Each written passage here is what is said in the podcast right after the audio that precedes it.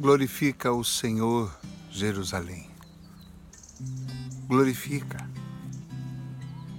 Você que é povo de Deus, você que é homem de Deus, você que é mulher de Deus, você que é adolescente de Deus, criança de Deus, ancião de Deus, glorifica o Senhor. Esse é o convite da palavra hoje, glorifica, dá glória gratidão.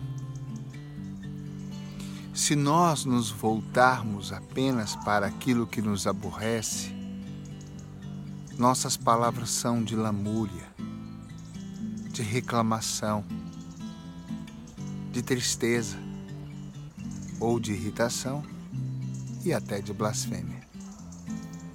Mas a palavra nos convida, glorifica o Senhor. É como se dissesse: foca no Senhor. Olhe o Senhor. E você terá motivos e razões para glorificá-lo. Você terá motivos e razões para agradecer. Glorifica o Senhor. Glorifica o Senhor você que é de Deus. Porque os outros não o glorificam. Porque os outros não o reconhecem muito menos reconhecem sua voz, sua ação, sua intervenção, sua mão poderosa agindo.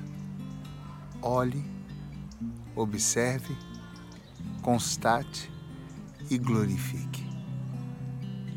Não sejamos como os outros, que vivemos em cima de reclamações, lamúrias e tristezas. Glorifica o Senhor tem feito, o Senhor faz e o Senhor fará maravilhas na minha, na sua, na nossa vida.